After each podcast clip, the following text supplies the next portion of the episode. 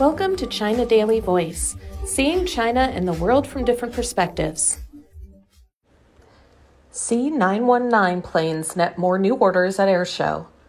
China's domestically developed single aisle passenger jet C919 netted 40 new orders from Tibet Airlines at the opening day of the Singapore Air Show on Tuesday, while its debut at an overseas air show signals the model's official entry into the global civil aircraft market, said an industry expert.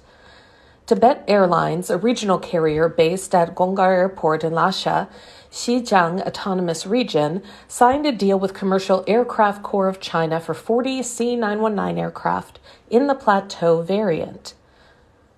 The variant meets transportation requirements in high altitude areas by shortening the fuselage and featuring high altitude modifications. The C 919 aircraft participated in an overseas air show for the first time, promoting its global sales. We hope that the model will gain new orders from overseas carriers, said Lin Zhijie, a civil aviation industry analyst. So far, the C919, comparable with the narrow body Airbus A320 and the Boeing 737 series, has netted more than 1,100 orders from home and abroad two C919 and three ARJ 21 regional aircraft made their debut at the Singapore Air Show. As the global air travel market continues to recover from the COVID 19 pandemic, the C919 is expected to meet growing travel demand and break the market duopoly of Boeing and Airbus. Tibet Airlines also signed an agreement with Comac, the aircraft's manufacturer, for an order of 10 ARJ 21 jetliners in the Plateau variant. The ARJ 21 is China's first home developed regional passenger jet, and the Plateau variant has good crosswind resistance at high altitude airports. Currently, more than 110 ARJ 21 aircraft are in commercial operation, with most operating at regional airports.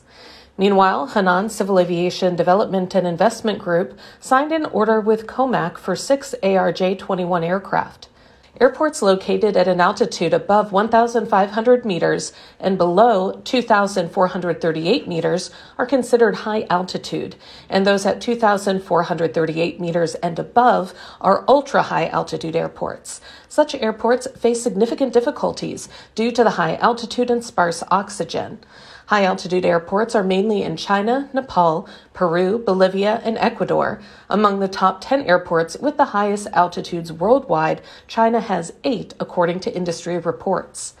The C919's high altitude variant has 140 to 160 seats, and its takeoff and landing performance meets the requirements of all ultra high altitude airports in China. The regular C919 passenger jet has 158 to 192 seats and a flying range of 4,075 to 5,555 kilometers, Comac said. China boasts the world's biggest demand for high altitude planes. The C919's plateau variant has a smaller passenger capacity, shorter fuselage, and lighter weight. Corresponding modifications have been made to the engine and the oxygen system, Lin said. The plateau variant is of great significance for meeting the travel demand of passengers in high altitude regions of China, he added. The Civil Aviation Administration of China has been implementing an initiative to better integrate regional connectivity with the trunk air travel market during the 14th five year plan, 2021 to 25 period.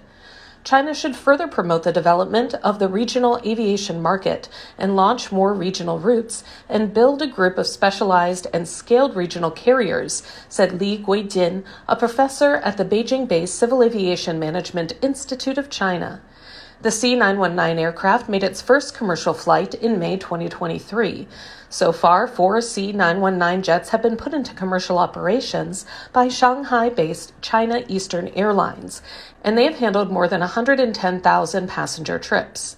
All four C 919 planes were put into operation during the Spring Festival travel rush, which started on January 26 and will conclude on March 5th. The planes operate on regular round trip routes connecting Shanghai Hongqiao and Beijing Daxing International Airports, as well as Shanghai Hongqiao and Chengdu Tianfu International Airports in Chengdu, southwest China's Sichuan province. That's all for today. This is Stephanie, and for more news and analysis, buy the paper. Until next time.